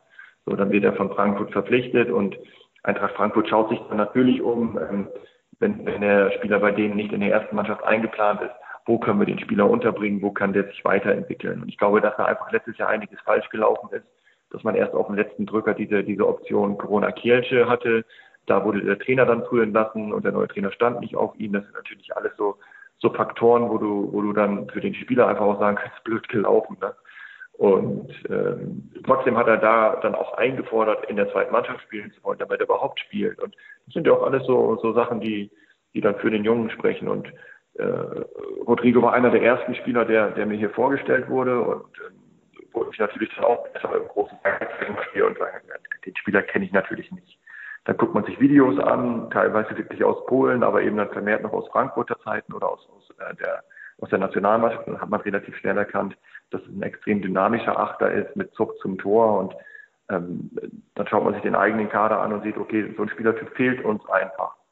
Und äh, den, den Rest regelt dann halt äh, Andreas Bornemann mit, mit Frankfurt, weil das natürlich auch dann auch ein Spieler ist, wo, wo Frankfurt sieht, okay, der kann da Spielpraxis sammeln äh, wir müssen dem Spieler keine Ablöse bezahlen. Äh, dann, das, das passt dann alles gut zusammen. Das Risiko für uns als Verein ist sehr gering und äh, die Chance sehr hoch, einfach einen Spieler im Kader zu haben, wenn er sich gut entwickelt, der uns weiterhilft. Trotzdem würde ich ähm, im Bereich Scouting es als quasi als äh, schwierigste Aufgabe betiteln, zu abzuschätzen, ob ein Spieler, der in einer gewissen Liga eine gewisse Leistung bringt, zu, trans äh, zu transferieren, ob diese Leistung auch in einer anderen Liga möglich ist. Simon Terodde ist aus meiner Sicht ein gutes Beispiel für einen Spieler, der in der zweiten Liga überragt, aber in der ersten Liga eben nicht mehr so funktioniert. Marius Ebers wäre auch so jemand. Ähm, genau. Wieso ist das so? Ja gut, dieses Risiko, das hast du natürlich immer. Ja, das, äh, du hast nie eine Garantie für irgendeinen Spieler. Also am sichersten fährst du mit Spielern, die schon drei, vier Jahre die zweite Liga kennen, die vielleicht vom anderen Verein kommen, so mittelalt sind, da weißt du genau, die kennen die Liga, die rufen eine gewisse Leistung ab. Da bist du dann natürlich meistens aber auch in dem Sprung, der nochmal nach oben erfolgen kann, begrenzt. Ähm, bei so ganz jungen Spielern, die vielleicht eine Odyssee hinter sich haben, die vielleicht ein, zwei Mal gescheitert sind, so Typ Ginczek vielleicht auch, ähm, hast du halt auch nochmal die Fantasie, wow, wenn, wenn der jetzt hier den nächsten Schritt macht, Selbstvertrauen bekommt, fit bleibt, äh, äh, Spielpraxis sammelt, dann kann der auch nochmal wirklich ein richtiger Unterschiedsspieler werden. Und ähm, das sind natürlich so, so Transfers wie, wie Rodrigo, aber auch Apis. Ich habe sie ja mal auch ein bisschen Wundertüten genannt. Die sind natürlich mit einem etwas größeren Risiko behaftet, ob sie dann auch sofort funktionieren, auch wegen einer Sprachbarriere und weil sie die Liga nicht kennen, aber eben auch mit, mit, einer, ja, mit einer größeren Chance, dass sie dann vielleicht doch sich schneller entwickeln und schneller so einen sportlichen Mehrwert haben, äh, als, als man vielleicht vorher einplant. Ne? Und ähm, von solchen Spielern darf man nicht zu viele im Kader haben, aber ich finde, zwei oder drei tun in so einer Gruppe auch immer gut. Du hast ja sicher auch als äh, Jugendtrainer viel selber gescoutet, hast wahrscheinlich auch in deiner Co-Trainerzeit ähm, in der ersten Mannschaft hast du auch einige, also dich viel mit Scouts ausgetauscht und ein bisschen gescoutet. Hast du dich schon mal richtig doll vertan beim Scouting? Das hört sich immer doof an. Also für mich äh, sind natürlich so die Skills wie Tempo, Körper, äh, positionsspezifische Merkmale sind natürlich wichtig. Viel wichtiger ist mir aber so eine, so eine Wachheit auf dem Platz, eine Körpersprache, einfach auch, auch äh, so, ein, so ein nach vorne denken, so ein Mitdenken, so ein, so ein cleverer Aspekt. Äh, das ist, ist für mich alles mindestens genauso wichtig. Von daher glaube ich, kann man schon ganz gut einschätzen als Trainer, wenn man weiß, was man für Fußball spielen will, ob ein Spieler zu einem passt oder nicht. Ähm, von daher so richtig verschätzt, glaube ich, habe ich mich noch nie, aber ähm, kein Spieler auf der Welt äh, äh, gibt dir eine Garantie, wenn du ihn scoutest und gut findest, dass er dann natürlich auch bei dir in der Gruppe funktioniert und jedes Wochenende Leistung abruft. Das ist einfach nicht. Ne? Also man kann schon gucken, ob er zu einem persönlich passt, zum Spielstil passt, aber wie das dann am Ende in der täglichen Zusammenarbeit ist, äh, da kann man heutzutage natürlich über auch über so Sachen wie, wie Instagram-Accounts, Facebook, äh, soziale Medien, äh, durch sein eigenes Netzwerk, damit man äh, rausfindet, wie derjenige tickt, kann man sich da schon absichern, aber so die hundertprozentige Garantie, die hast du nie. Kommen wir nochmal jetzt abschließend zurück zum, zum Fußball, zu eurem nächsten Spiel in Darmstadt. Wie ähm, läuft da jetzt die Vorbereitung ab? Es war jetzt, wurde jetzt am Montag gespielt, ihr seid jetzt am Samstag schon wieder in Darmstadt. Was, was passiert da in, den Zwischen, in der Zwischenzeit? Ja, es ist de facto mindestens eine, vielleicht sogar zwei Einheiten weniger. Gestern haben wir nur regenerativ gemacht heute am zweiten Tag nach dem Spiel kannst du eigentlich auch nur mit den Spielern zu 100 Prozent trainieren, die, die am, am, äh, am Montag nicht so 90 Minuten im Einsatz waren. Von daher bleiben uns eigentlich nur noch Donnerstag und Freitag und da wird es darum gehen, die Mannschaft äh, mit unseren eigenen Prinzipien auf, auf Darmstadt vorzubereiten. Das ist, glaube ich, ein, eine ganz andere Mannschaft als Nürnberg. Ne? Wenn Nürnberg ja Tempo in die Tiefe haben wollte und umschalten wollte, ist Darmstadt eine Mannschaft, die den Gegner gerne bespielt und viel Ballbesitz haben möchte. Und wir haben schon so einen, so einen groben Plan im Kopf, den besprechen wir jetzt gleich nochmal und darauf ausgelegt werden wir dann auch Donnerstag und Freitag trainieren. Das bedeutet, ähm, sieben offensive Feldspieler sind gegen Darmstadt vermutlich eher nicht zu holen. Oder ist das jetzt tatsächlich diese, diese Ausrichtung oder diese Formation, auch von der, von den Prinzipien her, ist das tatsächlich etwas, an das sich die Fans des FC St. Pauli gewöhnen müssen? Ich meine, wir, du kannst ja jetzt sagen, was du willst, wir hören das ja erst viel, viel später. Das wird ja nicht heute. ja, ja. Also grundsätzlich äh, sollen unsere Mannschaften immer nach vorne spielen, sollen immer mutig sein, mutig nach vorne verteidigen, mutig mit dem Ball agieren. Ähm, aber man muss natürlich schon gucken, ähm, haben die, haben die Darmstädter haben mit, mit Dose natürlich einen ganz klaren Zielspieler vorne drin, äh, wollen aber auch gerne über, über ihre Außenverteidiger eröffnen, spielen dann eher so im Trapez. Da muss man schon andere Räume schließen, da braucht man vielleicht auch andere Spieler, vielleicht auch mal eine andere Formation oder zumindest andere Spieler auf gewissen Positionen. Äh, von daher glaube ich schon, dass wir einen Wechsel drin haben werden. Ob wir von der Grundformation so bleiben, kann ich mir schon gut vorstellen. Aber vielleicht passen wir zumindest in der Defensivphase so ein, zwei Verhaltensweisen an.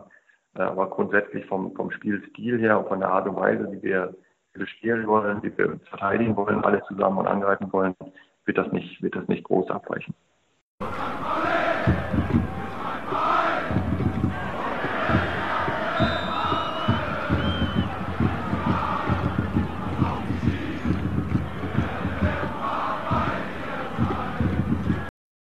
Immer mutig sein, sagte Timo Schulz. Ja, wie wir wissen, wird dieses Prinzip in den nächsten Wochen und Monaten der Saison auf eine wirklich sehr harte Probe gestellt.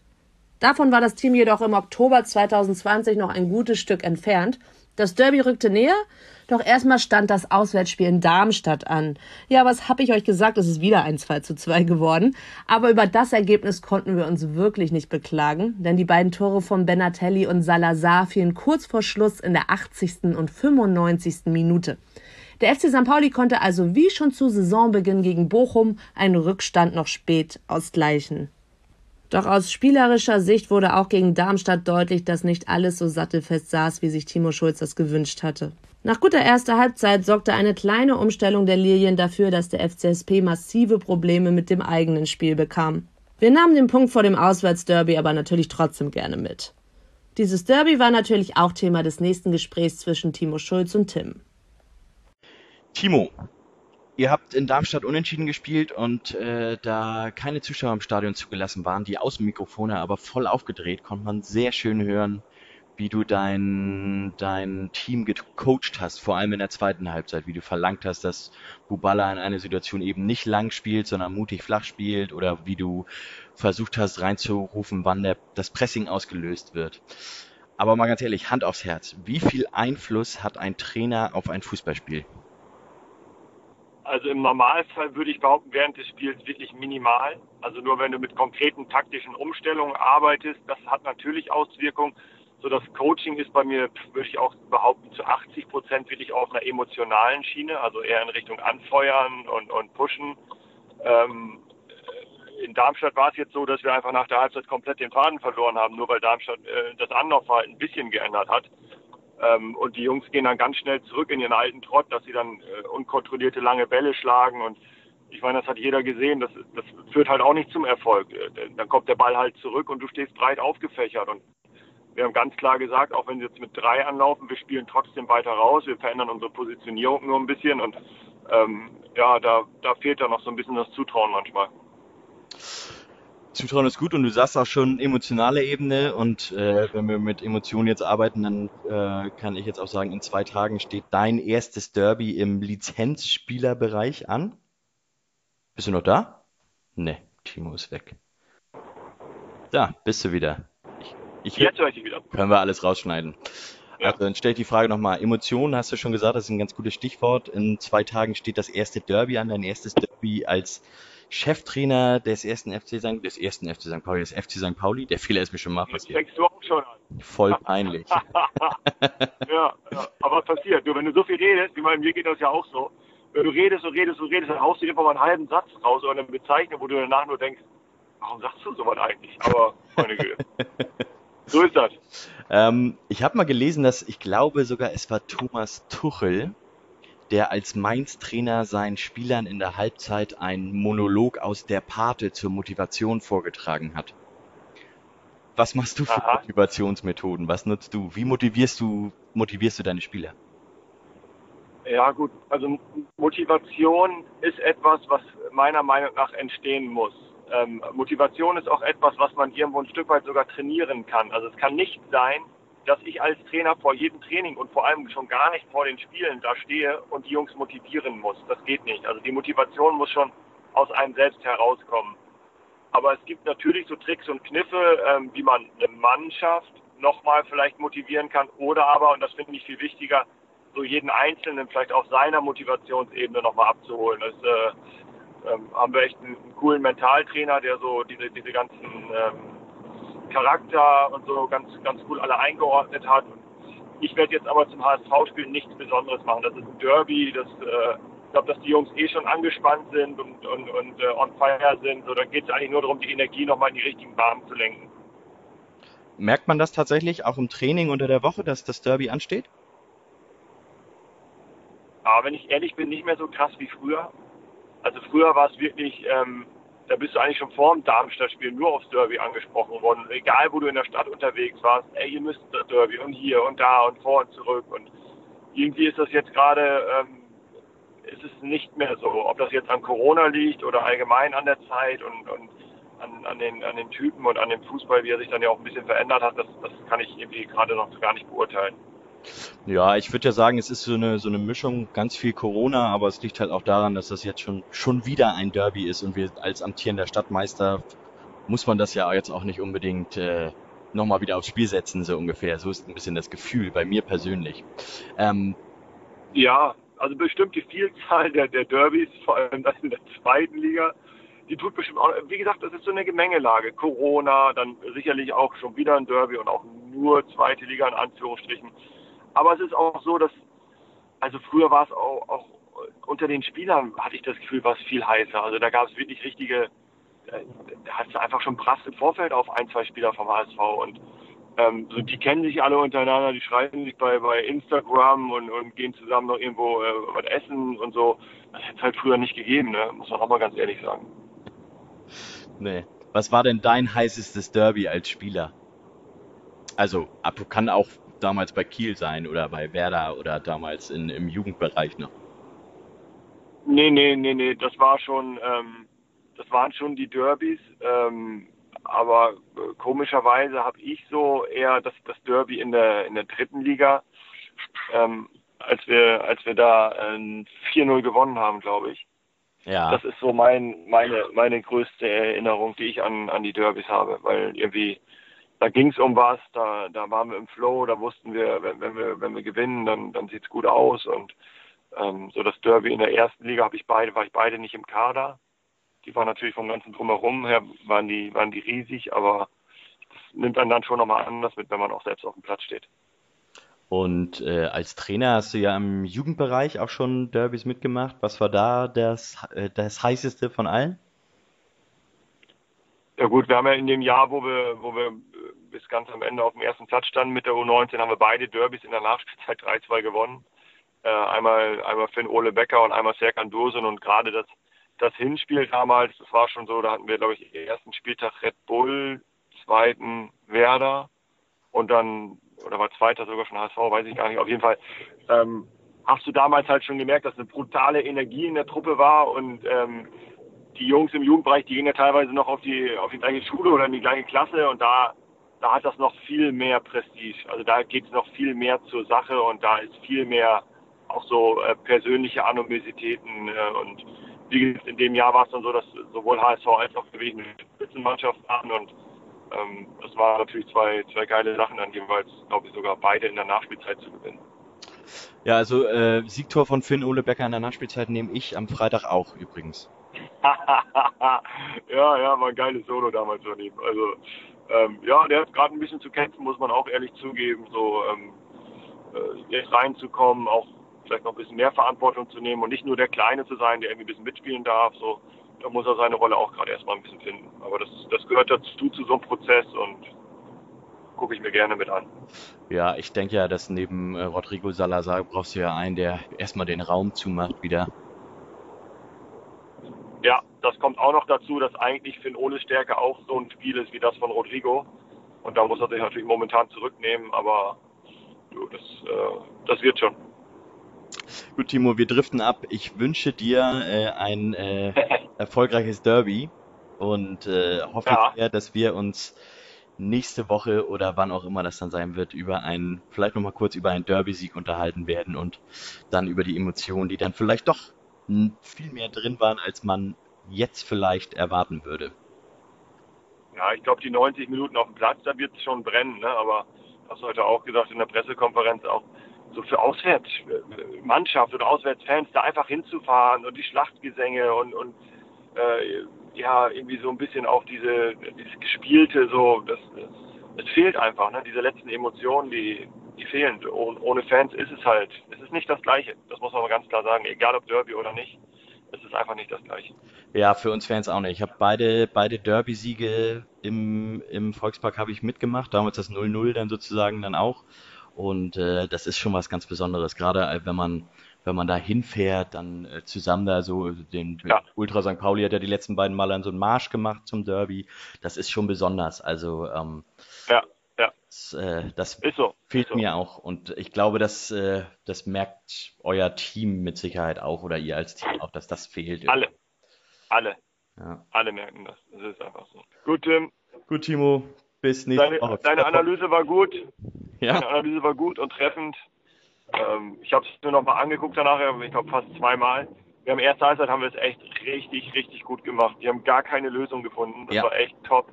Fand ich auch. Und mit einer einzigen Umstellung, weil sie uns nur irgendwie anders anlaufen äh, und ihre Konterspieler anders positionieren, kracht bei uns alles zusammen. Das war echt, war echt erschreckend zu sehen eigentlich. Aber gut, ähm, das ist dann auch so Das muss man wahrscheinlich ein. Prozess, der länger dauert.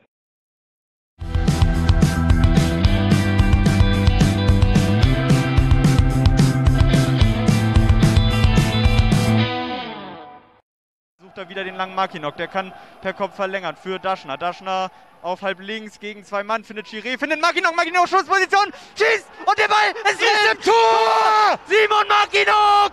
Irgendwie hoppelt der Ball über die Linie. Ich glaube, der war doch abgefälscht. Makinok. Macht den Ball selber fest.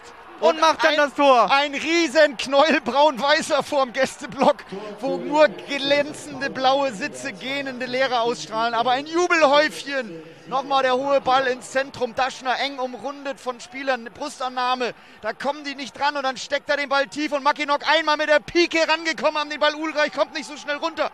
Neben dem Standbein links das Standbein von Ulreich piekt dann Mackinock den Ball rein. Ulreich mit der Hand noch dran. Der prallt dann ab unter ihm und geht dann ins Tor. 2 zu 1 in der 83. Spielminute. St. Pauli führt im Volkspark mit 2 zu 1. Linke Seite, HSV läuft an. Täuschung von Haier. Haier zieht weiter. Daschner an ihm dran. Klebt an ihm dran auf Unana. Unana im Zentrum. Langer Steckpass. Äh, Ablage Duziak. Ablage Duziak. Tor. Terodde 2-2. Also ganz schnell geantwortet. Terodde macht sein zweites Tor. Das ist ja unfassbar, wie schnell das ging, aber in der Mitte stark reingespielt und Terodde schirbt den Ball ab mit Tempo zum Ball. Gleich nochmal die Zeitlupe. Atmo ist hier wieder gefährlich hoch für alles in der lautesten, schlechtesten Disco Deutschlands am Volkspark. Der Oktober 2020 endete also mit der Verteidigung der Stadtmeisterschaft. Mit sieben Punkten nach sechs Spielen lag der FC St. Pauli auf Tabellenplatz 11. Das sollte für lange Zeit die beste Platzierung in der Liga sein. Wie wir wissen, sollte der Spätherbst und der Winter den Verein tief in die Abstiegszone führen. Und in dieser Phase wurde es dann auch um die Person Timo Schulz etwas ungemütlicher. Oh, sag wir folgen dir, egal wohin. In tausend Stadien dieser Welt sind wir dabei.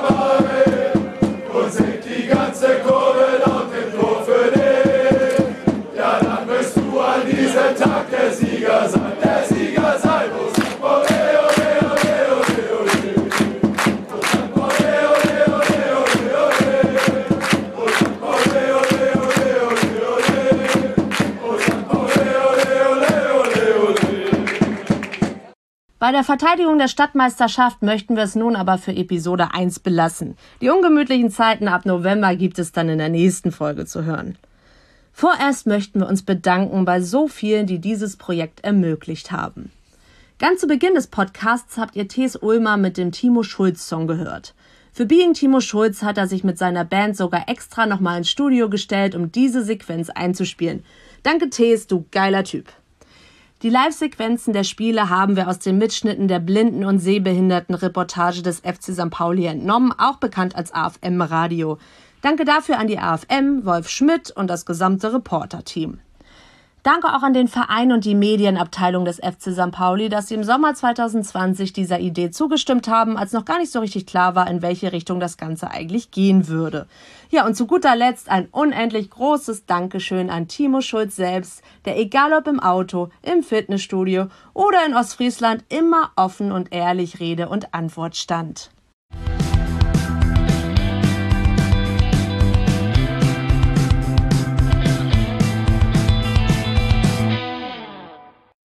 Ich bin Debbie und verleihe diesem Podcast meine Stimme. Hinter den Reglern und vor allem im Schnittraum, da sitzt Mike. Und die Idee von Being Timo Schulz, die hatte Tim. Und der hat ja auch die Gespräche mit ihm geführt.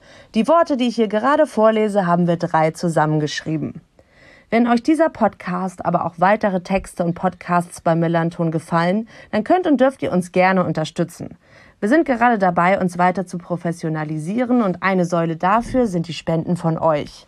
Denn wir möchten auch in Zukunft solche Projekte wie dieses hier entwickeln. Und dazu benötigen wir finanzielle Hilfe, um den Millanton noch weiter vom Hobby zum Beruf entwickeln zu können.